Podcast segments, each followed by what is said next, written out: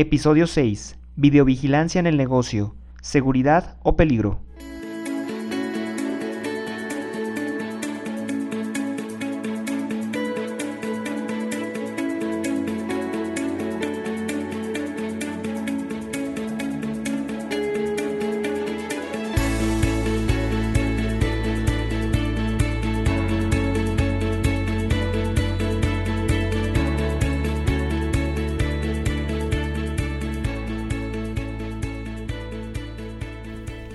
Hola, ¿qué tal? Bienvenidos una vez más aquí al podcast de la autopista del emprendedor.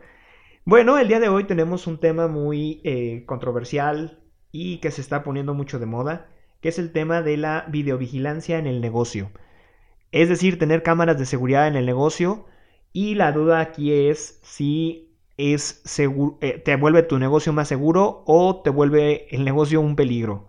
Esto de las cámaras. Bueno, pues sabemos que ahorita ya es importante que en nuestros negocios tengamos cámaras de seguridad y cada vez están a un precio más accesible. De hecho, pues con una inversión mm, estimada más o menos en unos 150 dólares, posiblemente puedas tener unas 4 o 6 cámaras más el, el equipo que se necesita para hacer la grabación. Y con esto tú ya puedes tener eh, monitoreado tu negocio, incluso con aplicaciones móviles que te permiten que desde tu smartphone o desde una laptop, lo que tú tengas, puedas estar viendo las cámaras sin necesidad de estar ahí pegado en la pantalla justamente en el negocio. Tú puedes andar en donde tú quieras, en la playa, donde sea, y estar monitoreando eh, lo que está sucediendo en tu negocio. Sin embargo, bueno, estas cámaras de vigilancia eh, tienen, tienen que tener algunos requisitos. No digo que, bueno, sí tienen sus pro y contra, yo creo que la mayoría son pro, pero los contra hay que cuidarlos bastante para que no sucedan, ¿sale? ¿Por qué? Porque eh, hay, una, hay un peligro latente que está ahí con las cámaras. Primeramente, pues eh, sería el hecho de que cuando contratamos nosotros las cámaras, se supone que pues es con una finalidad de que alguien esté monitoreando. En este caso, si quien monitorea es parte de tu personal y no directamente tú, en algunas ocasiones, dependiendo del giro del negocio, en, muchas ocasiones yo recomendaría, y te lo van a hacer, bueno, generalmente quien te instala las cámaras, se supone que si sabe de este tema te va a recomendar, ¿eh? Te va a hacer recomendaciones de cómo posicionar las cámaras, de dónde a dónde verlo. Pero, por ejemplo, una de las recomendaciones eh, que usualmente se hacen es que si el estacionamiento de tu negocio está mostrando los vehículos, pues hay quienes prefieren, y por seguridad, que no se vea tu coche. Es decir, donde tú te estaciones siempre, ahora sí que tú te estaciones, digamos, abajo de la cámara, para que tu coche no sea el que se ve en las cámaras y los demás coches sí, para que los empleados no sepan cuándo tú llegas y cuándo tú sales, si estás aquí o ya te fuiste, ¿sí? En ese sentido es a lo que me refiero cuando hablamos de que eh, tengas a alguien que tenga que estar vigilando las cámaras, ¿sí? Pero bueno, obviamente, pues eh, si tú quieres vigilar también tu vehículo, pues puede haber otra cámara, pero esa cámara nada más tengas acceso tú. Esa cámara no tengan acceso los demás. Y por lo tanto, si necesitas tú checar algo de que, ¿por qué? Porque también tu vehículo puede estar en riesgo, ¿verdad? Sabemos que el vehículo puede hacer que le hagan algún daño o en el momento en que te subes o bajas del vehículo.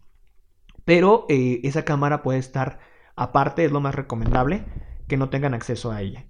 Por otro lado, bueno, a, reserva de que, bueno, estamos comentando eh, que en algún punto tú necesites que los empleados tengan acceso a las cámaras, también podemos hablar del error que se comete precisamente al darle acceso a las cámaras a los empleados o a cualquier persona, porque es típico llegar a alguna tienda, a algún negocio y que te muestran que hay cámaras de vigilancia y te ponen incluso una pantalla donde se muestran las cuatro o ocho cámaras las que tenga el negocio y, para, que, para que tú, bueno, no tú, ¿verdad?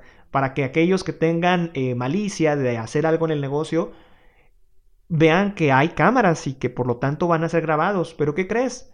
Que muchas de esas personas son muy cínicas y no les importa ser grabados. Pero sin embargo, si les importa, pues ser cachados en el momento, antes de huir. Pero que se grabe su rostro ya no les importa tanto. Entonces, ¿Cuál es el riesgo que se corre el hecho de que tú pongas esas pantallas a la vista de todos los clientes y de todos los empleados? Es que ellos van a saber los ángulos, van a saber dónde y dónde hay cámaras y van a saber los ángulos de a dónde a dónde afoca esa cámara y van a buscar esos puntos, esos huecos donde no hay vigilancia. Y en esos huecos es donde ellos harán lo de lo suyo, ¿sí?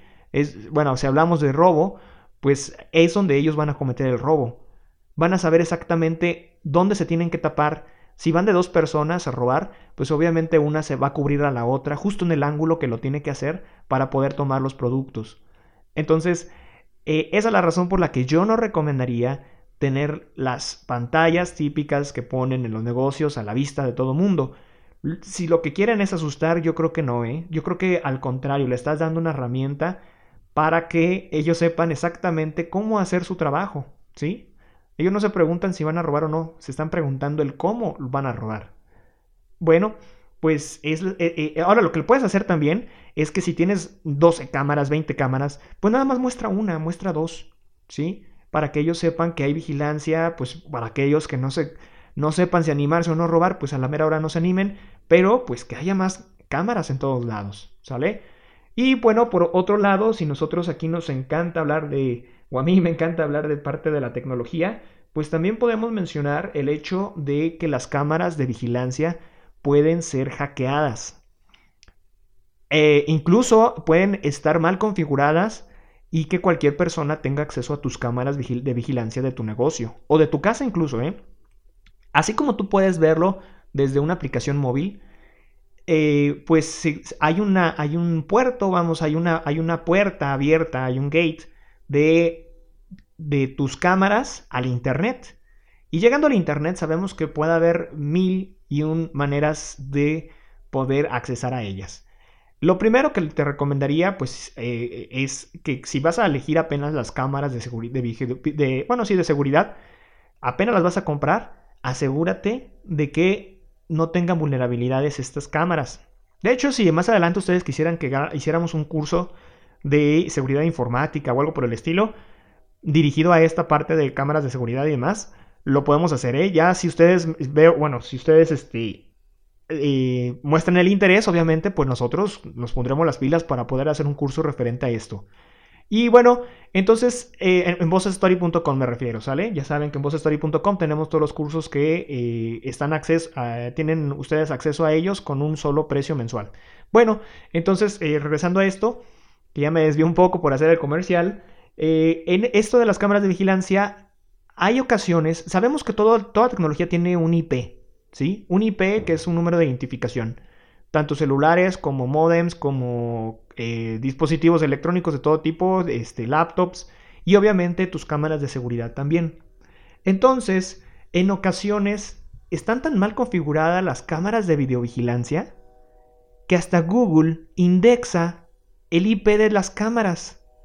Entonces, de hecho, hay, bueno, los hackers eh, usan algo llamado dorks, no nos vamos a meter mucho al tecnicismo, pero prácticamente es saber buscar en Google, ¿sí? Entonces, uno puede buscar en Google y no se necesitan muchos conocimientos este, avanzados, ¿eh? Es, es fácil dar con, con algunos, algunas técnicas para buscar en Google o en cualquier buscador y dar con cámaras de vigilancia que están indexadas en Google. O sea, ¿cómo es posible, no? Que lleguen a ese grado. Cada vez, pues se supone que van actualizando los sistemas, pero ahí hay todavía, ahí hay todavía alguna que otra cámara que encontramos, o en otros buscadores, yo estoy hablando de Google, pero hay otros buscadores que son precisamente para buscar eh, cámaras que son vulnerables, que uno pueda accesar a ellas, y tú no te das cuenta, y cualquier persona en el mundo puede llegar a esa IP y poder ver lo que está pasando en tus cámaras en tiempo real. Entonces, desde ahí de antemano, pues hay un gran problema. Además de que, bueno, si habláramos de software especializado para hacking, pues hay software que puede hackear las cámaras de seguridad y, puede permitir el acceso a ellas. Entonces, es otro de los aspectos que habría que cuidar en el momento de, una, comprar las cámaras, dos, cuando configuren el sistema de cámaras, asegurarse de que realmente tenga los candados suficientes para evitar un posible hackeo. Ya que, eh, pues imagínate, que un hacker eh, o alguna persona que tenga malos fines en, su, en tu negocio tuviera acceso a tus cámaras. O sea, es algo increíble porque vas a ver a qué horas entra el personal, a qué hora sale, cuáles son sus horarios, cómo son sus roles. Va a encontrar todas las vulnerabilidades a tu negocio porque prácticamente tiene omnipresencia dentro de tu negocio. Entonces, Esa es la razón por la que es importante cuidar este aspecto de, de evitar el posible hackeo de tus cámaras de seguridad de tu empresa. Fuera de ahí, pues sabemos todos los demás beneficios, ¿verdad? Mientras tú tengas instaladas bien tus cámaras, es un servicio que te sirve bastante. Bueno, hablando de servicio, pues hay cámaras que de hecho usan algún, eh, bueno, hay quienes contratan algún proveedor de empresa de seguridad privada que se dedica a esto, ¿no? Que se dedica a monitorizar tu negocio, tu sistema de alarma y demás. Pero desgraciadamente hasta de ellos hay que cuidarnos. Desgraciadamente hasta de ellos hay que tener sus precauciones. Ha habido muchos casos en todos lados, yo creo que en todos los países, me atrevo a decir, donde la empresa de seguridad privada es la causante, es la que hace el robo prácticamente en el negocio, ¿sale? ¿Por qué? Porque tiene acceso a las cámaras, tiene acceso a las alarmas, etc. Entonces hay, hay vínculos entre el personal, no digo que sea el dueño precisamente, yo creo que eso es más difícil, pero sí en muchas de las ocasiones el personal que se contrata es quien aprovecha esta, esta, e, e, aprovecha ese poder que tiene de videovigilancia y de rastreos y de alarmas para poder hacer de las suyas. Entonces, eso es otro aspecto que habría que cuidar nosotros a diario en el momento de tener nuestras cámaras de seguridad. Y aquí termina nuestro podcast del día de hoy, así que eh, pues ya saben, síganos eh, escuchando aquí, cualquier sugerencia que tengan nos la pueden hacer llegar, entren a la autopista del emprendedor.com y de ahí podrán ustedes escribirnos, mandarnos eh, sus dudas, sus sugerencias de lo que quieren que hablamos en el podcast, sugerencias sobre qué clases, qué cursos quieren que demos nosotros en bossstory.com. Y em, pues ahora sí que mientras más sugerencias haya sobre un mismo curso, pues para nosotros mejor porque ese curso es el que estaremos desarrollando aquí en nuestra plataforma. Y pues los esperamos en el próximo, eh, en el próximo episodio. Les mandamos un abrazo muy fuerte desde México a todos ustedes y que tengan un excelente día. Bye bye.